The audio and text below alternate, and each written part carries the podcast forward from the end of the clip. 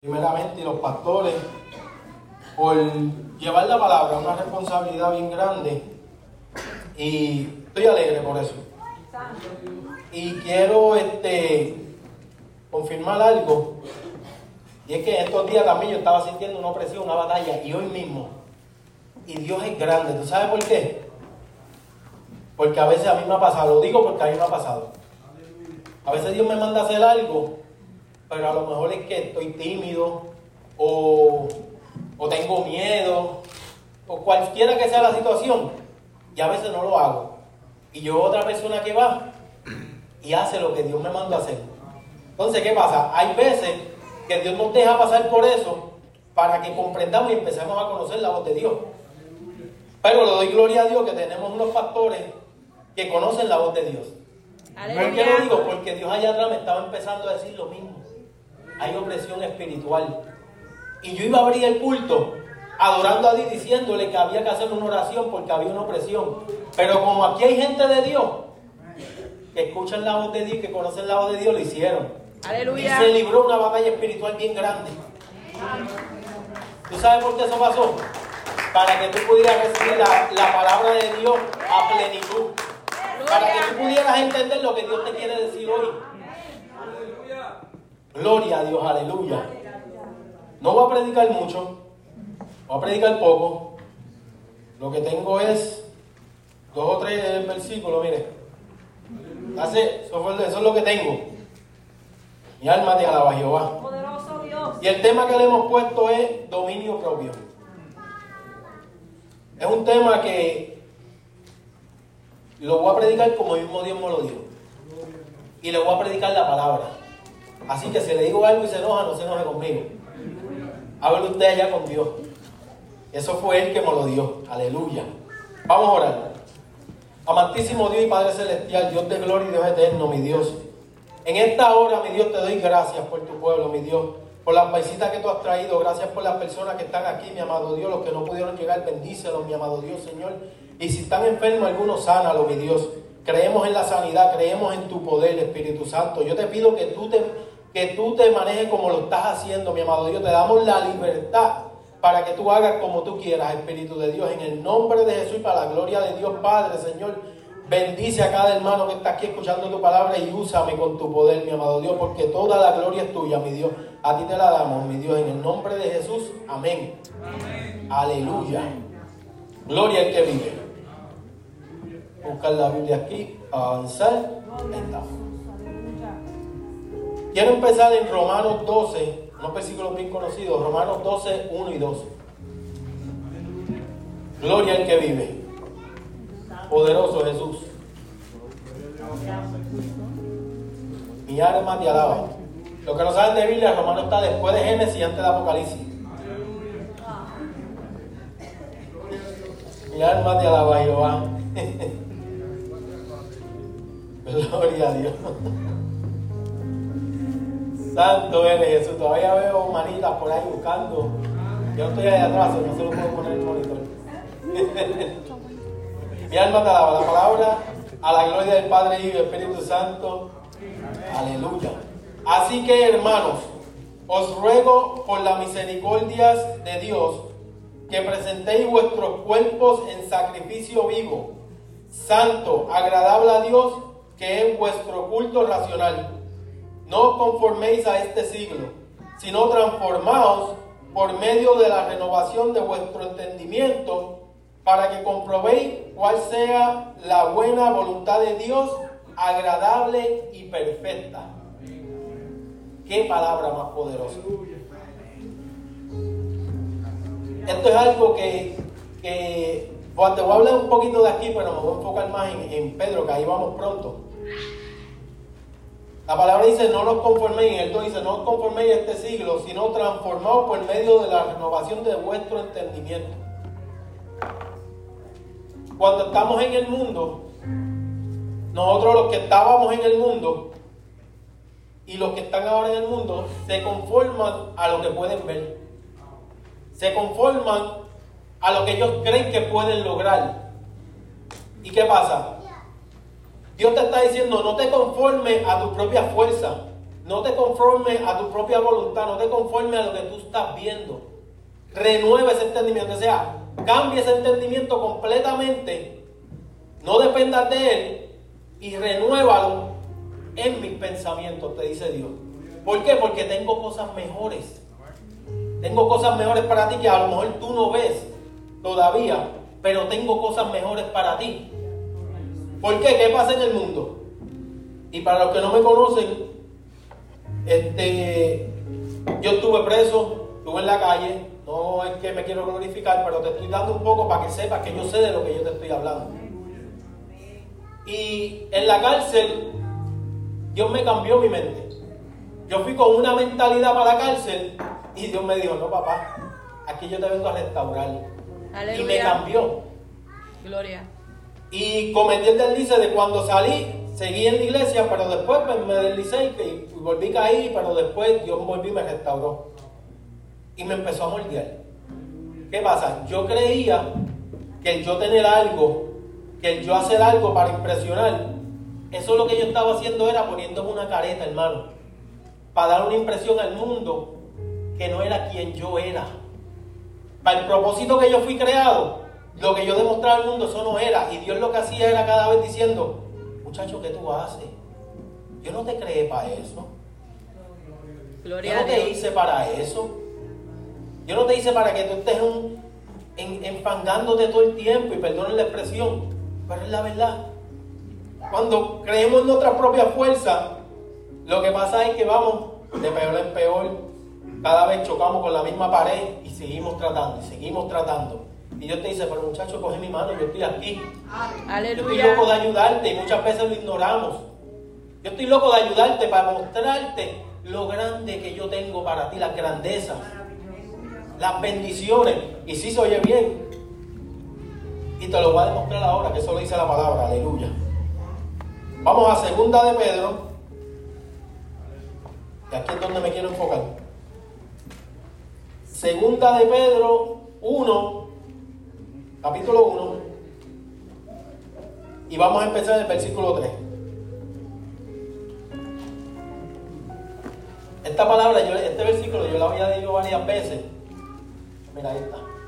Yo lo había leído varias veces, pero nunca me impactó como ahora. Y es que yo a veces entiendo que Dios pues te da la revelación de la palabra conforme a, a como tú quieres que la transmitas en tu vida primero y luego pues en mi manera para ustedes. Como todas las cosas que pertenecen a la vida, eso bien, como todas, no algunas, todas las cosas que pertenecen a la vida y a la piedad nos han sido dadas por su divino poder, mediante el conocimiento de aquel que nos llamó por su gloria y excelencia, el cuadro. Por medio de las cuales nos ha dado preciosas y grandísimas promesas, para que por ellas llegaseis a ser participantes de la naturaleza divina, habiendo huido de la corrupción que hay en el mundo a causa de la concupiscencia. Déjalo ahí por ahora.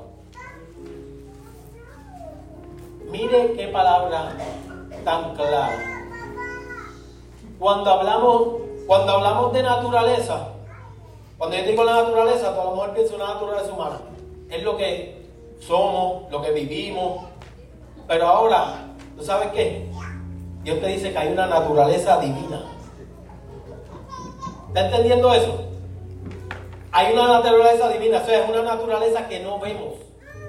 Pero es una naturaleza que no es presentada y no es regalada para que nosotros vivamos en esa naturaleza divina para que dejemos de vivir en la naturaleza en la cual tú y yo estamos acostumbrados. Dejemos de vivir en esa naturaleza. ¿Y cuál es esa naturaleza? Tu pregunta. Mira qué grande es esto. El 5. Vosotros también poniendo toda diligencia por esto mismo añadir a vuestra fe virtud, a la virtud conocimiento, el 6 al conocimiento dominio propio, al dominio propio paciencia, a la paciencia piedad, el 7. A la piedad afecto fraternal y al afecto fraternal amor. Ahí te está hablando de la, naturaleza divina, el 8. Porque si estas cosas están en vosotros y abundan, no os dejarán estar ociosos y sin fruto en cuanto al conocimiento de nuestro Señor Jesucristo. O sea, ahí te está diciendo, renueva tu mente para que puedas vivir según el conocimiento que Dios puso en ti y en mí, que nos regaló por su sacrificio en la cruz, nos deja vivir en una naturaleza divina. El 9. Pero el que no tiene estas cosas tiene la vista muy corta, es ciego, habiendo olvidado la purificación de los antiguos pecados. El 10. Por lo cual, hermanos, tanto más procurad hacer firme vuestra vocación y elección, porque haciendo estas cosas no caeréis jamás. El 11 porque de esta manera os será otorgada amplia y generosa entrada en el reino eterno de nuestro Señor Jesucristo y Salvador de nuestro Señor y Salvador Jesucristo. Aleluya. Mi alma te alaba. Gloria a Dios. Aleluya.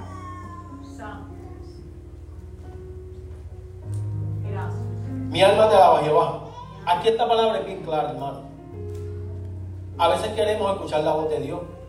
A veces queremos que Dios nos use. A veces queremos, le oramos a Dios, y se lo digo porque yo lo he vivido. Y sentimos un silencio.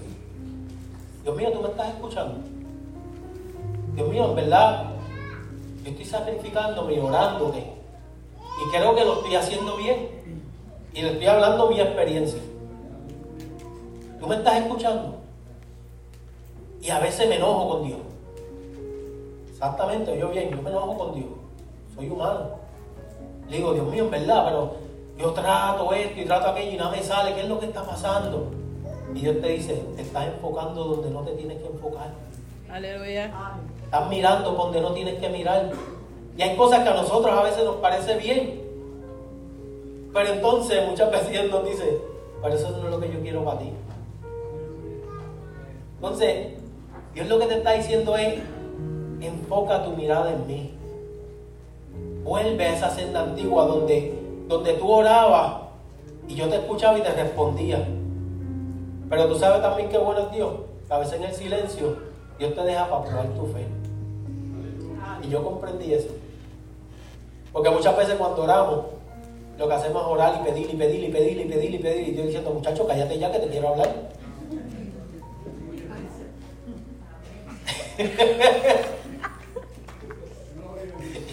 alma te alaba, Ay, Jesús. Hermano, y muchas veces así. Y te digo por qué eso pasa, siendo experiencia mía. Porque a veces cargamos con tanto de, la naturaleza regular que nos está ahogando. Y no nos deja ver esa naturaleza divina. ¿Y tú sabes cómo empezamos a ver esa naturaleza divina? Con dominio propio. Cuando empezamos a implementar el dominio propio, ahí es donde estamos haciendo un sacrificio de nosotros. Es un sacrificio que Dios quiere que hagamos. Tener dominio propio. ¿Por qué? Porque hay cosas que Dios va a hacer por nosotros, pero hay cosas que nosotros tenemos que hacer. Hay cosas que nosotros tenemos que pararnos firmes. Y como dice pues Mónica, mira, bájate bien el cinturón, porque ahora es que se va a poner fuerte la cosa, se va a apretar los vientos y ponerte a lo que tú tienes que hacer.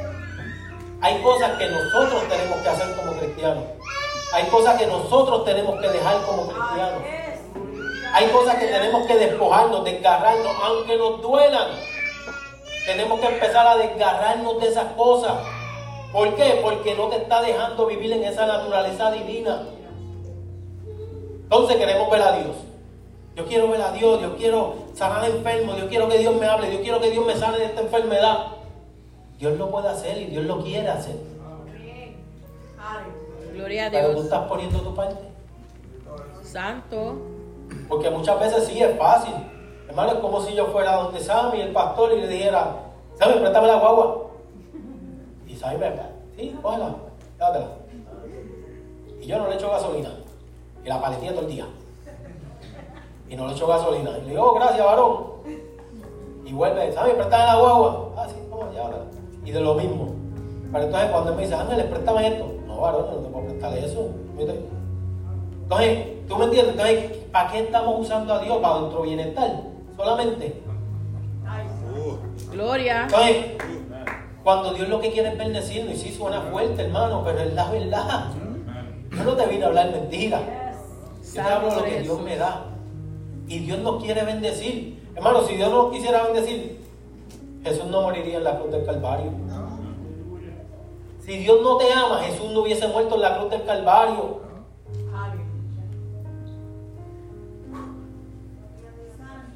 Y ahora mismo yo siento como ese, ese, ese sentimiento del amor que Dios tiene por cada uno de nosotros. Santo. ¿Tú crees que Dios nos quiere ver haciendo el mal? No. Aleluya. Dios quiere que nos salvemos, Dios quiere que hablemos con Él. Cuando Dios creó al hombre, a mí me encanta, Dios siempre me lleva a Génesis. No sé por qué, pero Dios siempre me lleva a Génesis. Gloria al que vive. Hermano, cuando Dios creó al hombre, mírate esto. Voy a ir un poco más atrás. Dios creó a Lucifer en una- un esplendor, una cosa, y no lo estoy ala- alabando, estoy haciendo para que conozca Biblia el que no sabe. Este, lo creó un esplendor para que sea el que esté en cargo de la adoración. Ahora, cuando él quiso usurpar, o sea, tomar el puesto de Dios, él le dijo, no papá, mi gloria yo no la comparto con nadie. Lo votó. Ahora, mírate qué grande es Dios. que Dios es terrible. Dios creó al humano. Pero entonces, no lo hizo con la grandeza que hizo Lucifer.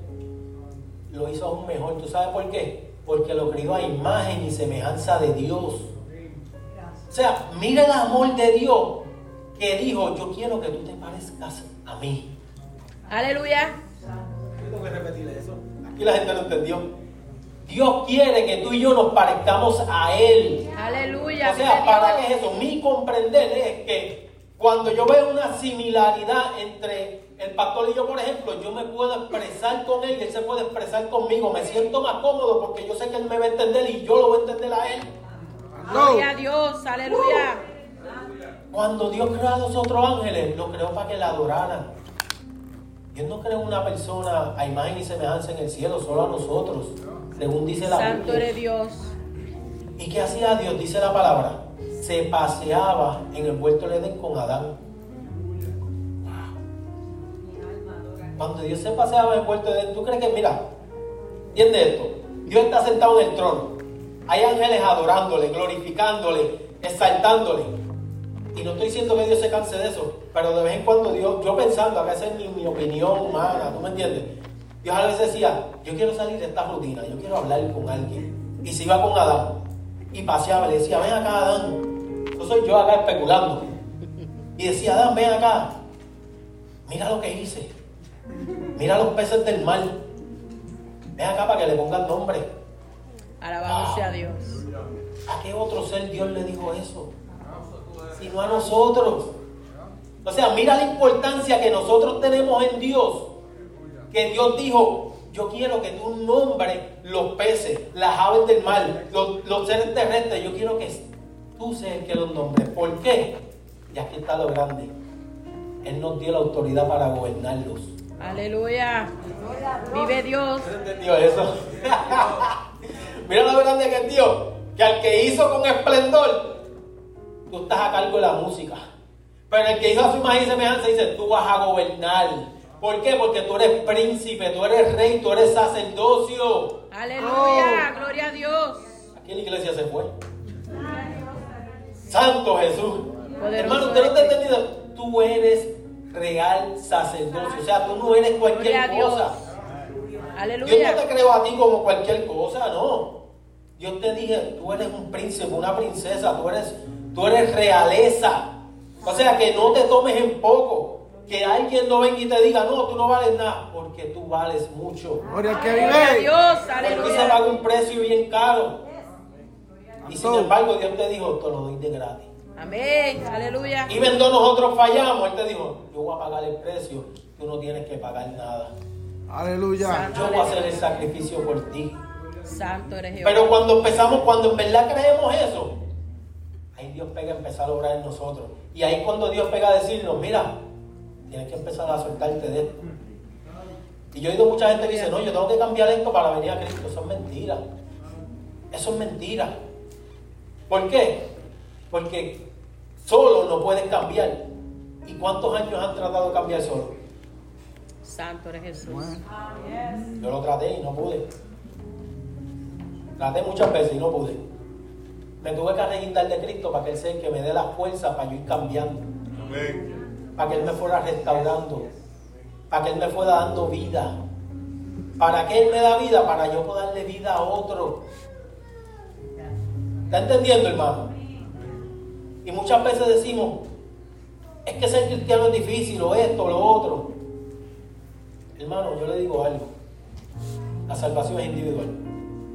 Y no estoy diciendo que ahora no se preocupe por el hermano, no, no, no, eso es lo que estoy diciendo. Usted preocúpese por salvarse. Porque al final del día es tu alma. Y muchas veces pensamos en esto que se queda. Hermano, esto es pasajero. La carne, el mundo, esto es pasajero. El alma es eterna. Y en eso a veces tenemos que empezar a cambiar nuestra mente. El alma es eterna. ¿Dónde tú vas a pasar tu eternidad? Aleluya. ¿Y tú crees que esa eternidad te puede llevar lo que acumulaste aquí? Porque eso coge por orín y polilla, eso se pudre, eso no llega al cielo. Y sí, todos vamos a ir al cielo, al juicio. Para que Dios nos diga, pasa la eternidad conmigo o pasa la eternidad en, el infierno. Y les hablo claro, ¿por qué? Porque yo no puedo decirte una mentira. Los tiempos se están acabando, hermano. Gloria a Y Dios. Dios no me envía a mí a que yo venga a sobarte, a decirte, no, que siga así. No, no, no, yo vengo a decirte, arréglate. Porque Cristo viene pronto. Y si sigues en lo mismo, te vas a quedar. Gloria a Dios. Tenemos que empezar a cambiar, tenemos que empezar a buscar a Dios, tenemos que empezar a buscar esa relación, esa comunión. Y eso está con el dominio propio. Y eso es algo bien fuerte. ¿Por qué? Porque es que gusta. Solo digo yo, gusta y atrae. Porque nuestra vida muchas veces está acostumbrada, hermano. Yo me crié con mis tíos. Mis tíos son como mis hermanos. Ahora, mi abuelo, eso es otra cosa. Mi abuelo tuvo 18 hijos. De esos 18 hijos, 11 con mi abuela. Y 6 eran varones. Hermano, y yo era como el hermanito menor. Pero eso era, mira, desastre. Eso hacía unas cosas. Entonces yo me acostumbré en ese ciclo de, de, de motora, de carro de carrera, de, de un montón de cosas del mundo. Entonces, ¿qué pasa? Yo lo que estaba acostumbrado era eso. Mi carne estaba acostumbrada a eso. Para cambiar, para mí era difícil. ¿Por qué? Porque yo seguía brincando a la costumbre, a lo que yo estaba cómodo. Aleluya. ¿Por qué? Porque con la carne la acomodamos y muchas veces cuando algo pasa en nuestras vidas, volvemos donde nos sentimos cómodos. Y Dios te dice, no, no, no, no, yo quiero que tú te vuelvas, te incomodes de eso y te sientas cómodo conmigo. Gloria Que a es tu naturaleza divina, es tu naturaleza, es tu- para lo que Dios nos creó. Tenemos que empezar a entender esto en nuestras vidas. Para poder salvarnos, tenemos que empezar a cambiar, tenemos que empezar a, a- a- a- a incomodarnos de donde somos cómodos. ¿Me entendió? ¿Para qué? Para empezar a, a- ponernos de nuevo donde Dios quiere que estemos. Hermano, Dios tiene un propósito con cada uno de nosotros. Santo eres Es un propósito hermoso. Un propósito hermoso con cada uno de nosotros. Pero está en nosotros el activar ese propósito en Cristo. Está en nosotros en meternos con Dios para descubrir ese propósito. Para que Dios nos comience a guiar por su Espíritu Santo hacia ese propósito. Para que Dios comience a moldearnos. Para que Dios nos comience a decir, mira, deja eso. Y tú digas, no, no. Porque yo te digo algo, cuando tú empiezas a moldearte, ya te va haciendo más fácil. Dios te va diciendo, ok, esto. Y se te va haciendo más fácil, ¿por qué? Porque está empezando a tener una relación con el Padre. Aleluya. Estás empezando a tener una relación con Dios. Estás empezando a comprender su lenguaje. Es lo mismo, hermano, cuando yo me casé con mi esposa. Somos dos seres distintos. Pero por los años nos vamos acoplando. Y yo soy difícil. Ahí acumulé par de puntos. Yo soy difícil. Ella es fácil. y cocina bueno. Pero ese no es el punto. Mi alma alaba. Hermano, lo que le quiero decir es que como las parejas, Hay momentos que van a chocar. Y así es tu alma con la carne, así es lo espiritual con la carne. Va a chocar. Y va a haber roce. Pero mira, a diferencia del matrimonio y la carne y lo espiritual, es que en lo espiritual tú tienes que decirle a la carne, no, no, no, no papá, aquí tú no mandas. Aquí quien manda es el espíritu. ¿Entiendes? Pero como pareja, va a haber roce. ¿Y qué pasa? Cuando uno se altera, yo no hablo. Yo, cuando a mí me regañan, yo me quedo callado. Porque si hablo, lo hago peor. aprendí a no hablar. y después a pedir perdón. Mi alma te alaba, Jehová. Pero lo que te digo es hablando, no sé por qué me estoy metiendo en esto de pareja, pero Dios sabe todas las cosas. Cuando hay problemas de pareja, es el divorcio. ¿Para qué? ¿A empezar con otra persona es lo mismo? Arregla con la pareja que Dios te dio. Santo. Arregla las cosas con la pareja que Dios te dio. ¿Por qué? Porque fue la que Dios te dio. Fue la que Dios puso ahí. ¿Para qué? Para moldearte. Entonces, a veces, con una cosa tonta, a veces hacemos una cosa grande. Y desperdiciamos años de sacrificio, años de, alegría, de dolor, de llanto, de, trabajo que da una relación. ¿Y es por qué? Porque aunque seamos los dos puertorriqueños, nos criamos en un hogar diferente y hay diferentes no creencias, pero como ¿ah? crianza o malas mañas. Mi alma te alaba Jehová. Pero lo que les digo en lo espiritual, ya ahí cerré lo de matrimonio. Dios bendiga los matrimonios. Y si hay algún, problema, pase, oramos por usted para que Dios lo fortalezca. Aleluya. Pero lo que sí quiero decirle es, hay que empezar a adoptar esa fuerza de voluntad. Y si no tiene fuerza de voluntad, pídasela a Dios. Dios lo ayuda. Dios lo ayuda, créeme que Dios lo ayuda. Dios comienza a inquietarte y a decirte, papá, lo estás haciendo mal que empezar a escuchar y decirle a Dios, Dios mío, perdóname. Entonces Dios es tan grande que nos sigue perdonando. Estamos cometiendo errores y Dios nos sigue perdonando. Y errores y errores y Dios nos sigue perdonando. Y Dios es bueno, hermano. Dios lo que quiere es el bien para nosotros. Dios lo único que quiere es que tú y yo podamos seguir restaurando el mundo. Por eso es que somos la sal del mundo. Para poder restaurar el mundo. ¿Por qué? Porque Dios quiere que nadie se pierda, sino que todos procedan al arrepentimiento. Y aquí hay algo bien grande, ya estoy terminando, hermano. En Salmo 50, este salmo, Dios me lo dio esta mañana orando. Esta mañana estaba orando y, Dios me dio este salmo. Y lo había leído antes, pero hoy le presté más atención y, y lo estudié un poco así por la mañana. Y este y muchos lo otorgan este Salmo 50 a David. Pero este salmo no lo escribió David. Este salmo lo escribió Asaf, que era el líder de la música de David. El Salmo 50 dice, el Dios de dioses, Jehová ha hablado y convocado la tierra desde el nacimiento del sol hasta donde se pone. De Sión, perfección de hermosura, Dios ha resplandecido. Vendrá nuestro Dios y no callará. Fuego consumirá delante de él y tempestad poderosa le, rodeará. Convocará a los cielos de arriba y la tierra para juzgar a su pueblo. Juntadme mis santos, los que hicieron conmigo pacto con sacrificio, y los cielos declararán su justicia porque Dios es juez. Oye pueblo mío y hablaré Escucha Israel y testificaré contra ti. Yo soy Dios, el Dios tuyo. No te, reprende, no te reprenderé por tus sacrificios, ni por tus holocaustos que están continuamente delante de mí. Ni tomaré de tu casa becerro, ni machos cabríos de tus ábricos, porque mía es toda bestia del bosque, y los millares de animales en los collados. Conozco a todas las aves de los montes, y todo lo que se mueve en los campos de, me pertenece.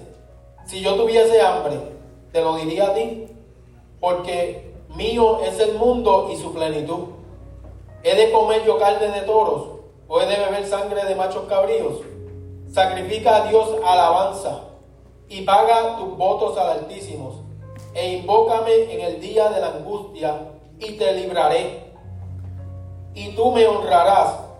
Pero al malo dijo Dios, ¿qué tienes tú que hablar de mis leyes? ¿Y qué tomar mi pacto en tu boca? Pues tú aborreces la corrección y echas a tu, a tu espalda mis palabras. Si veías al ladrón, tú corrías con él, y con los adúlteros era tu parte. Tu boca metías en mal, tu lengua componía engaño. Tomabas asiento y hablabas contra tu hermano. Contra el hijo de tu madre ponías infamia. Estas cosas hiciste y yo he callado. Pensabas de cierto, sería yo como tú. Pero te reprenderé y las pondré delante de tus ojos. Entended ahora esto, lo que os olvidáis de Dios, no sea que os despedace y no haya quien los libre. El que sacrifica alabanza me honrará, y al que, ordenar, y al que ordenare su camino, le mostraré la salvación de Dios. Versículo habla por sí solo. Versículo bien claro, que te está diciendo, toma tu dominio propio y arregla tu vida. Sacrifica alabanza a Dios.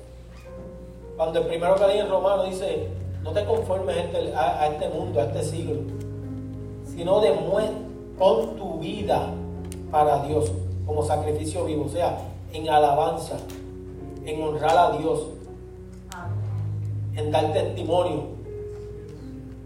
¿Por qué? Porque somos cartas abiertas. Aleluya. Y muchas veces como cristianos nos falta eso, el dominio propio. Y creemos que Dios lo tiene que hacer todo. Y no es así. Hay una parte que nos toca a nosotros. Como ahora, el que no le sirva a Dios, ¿tú sabes la parte que te toca? Aceptar a Cristo. Para que Dios comience a orar en tu vida. Para que Dios comience a bregar en tu vida, a empezar a cambiar cosas, a inquietarte, a decirte esto no me gusta, porque esto no te conviene. Esto no eres tú. Tú eres esto. Y muchas veces, y hoy en día con lo de social media, eso ha, eso ha trastornado la mente, especialmente de la juventud. Porque queremos aparentar muchas veces lo que no son. Y hay muchos influencers allá afuera que aparentan lo que no tienen.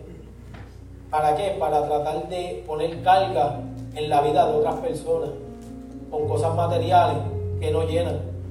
Hermano, yo he escuchado testimonios de, de, de raperos boricuas y muchos dicen que, oh, yo quería un Bugatti y cuando lo tenía me dice, yo no lo uso.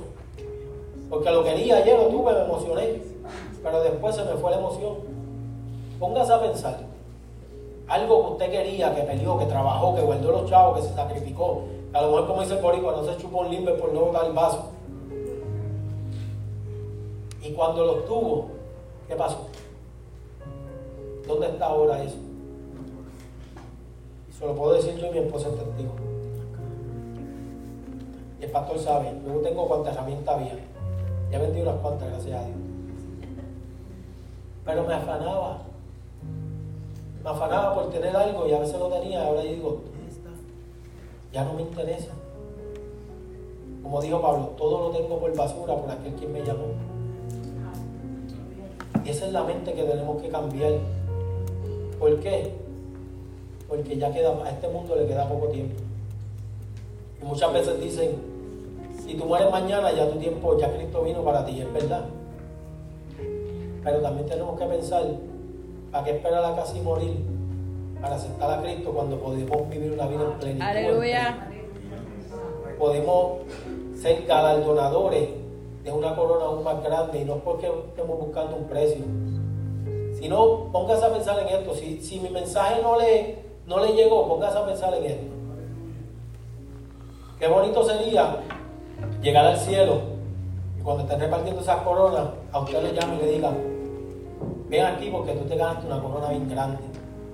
Y tú a lo mejor, ¿por qué? Oh, porque tú hiciste esto, tú hiciste mi voluntad, tú llevaste a vida a, mi, a mis pies, tú predicaste, tú hiciste mi propósito, tú me escuchaste, tú me obedeciste.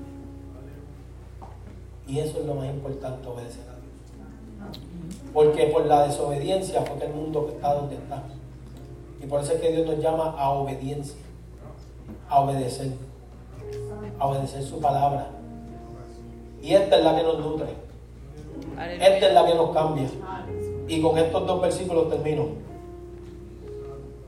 Efesios 4, 22 al 24.